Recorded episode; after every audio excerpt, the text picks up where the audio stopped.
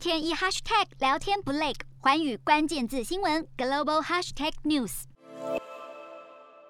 美国国务卿布林肯展开上任以来首次出访东南亚国家的行程，包括印尼、马来西亚与泰国。但是布林肯的随行记者却在马来西亚传出确诊了新冠肺炎。美国国务院也在十六号证实了这个消息，并表示布林肯将会取消前往泰国的访问行程，立即返回美国。而布林肯十五号在与马来西亚外交部长会面时，对于缅甸的局势表示忧心，认为缅甸。的情况越来越糟，将会严议要加强施压缅甸军政府，并且希望促成让翁山苏姬等遭到不当拘留的人来获得释放，让缅甸能够重回民主的道路上。四大公投，人民做主，民意风暴来袭，政府如何接招？锁定十二月十八日晚间十点，有凭有据看台湾特别节目，决战四大公投议题，独家剖析，就在环宇新闻 YouTube 频道直播。